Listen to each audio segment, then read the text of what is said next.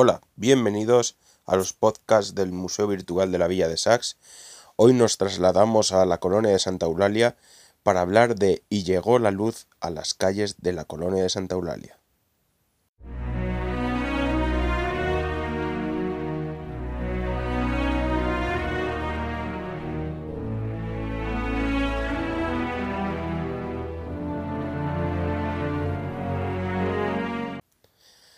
Con esta entrada conmemoramos el Día Europeo de la Conservación y la Restauración, ofreciendo una idea como propuesta de futuro para la colonia de Santa Eulalia.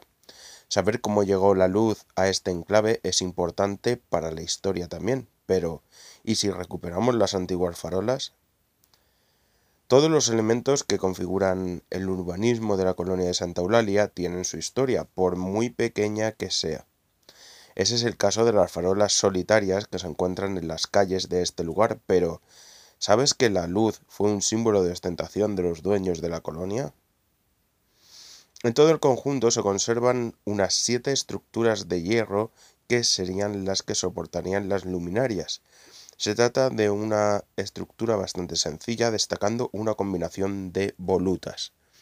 Este tipo de farolas se implantaron a finales del siglo XIX en toda España, sustituyendo a los mecheros de gas. Es por esto que dentro de las ostentaciones de los dueños de la finca instalarían estas farolas aquí, sobre todo posiblemente a partir de la Exposición Internacional de París del año 1181 y la constitución de la Sociedad Española de Electricidad, aunque se generalizaría el uso de la luz eléctrica pública ya en el último lustro del siglo XIX.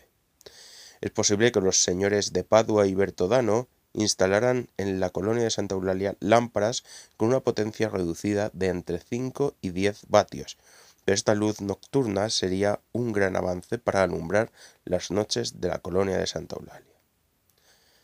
Cuando se cambiaron las luminarias de las calles de la colonia, se apostó por instalar unas nuevas farolas que, aunque ya tienen sus años, son simples y no tienen ningún encanto ni relación con las históricas farolas.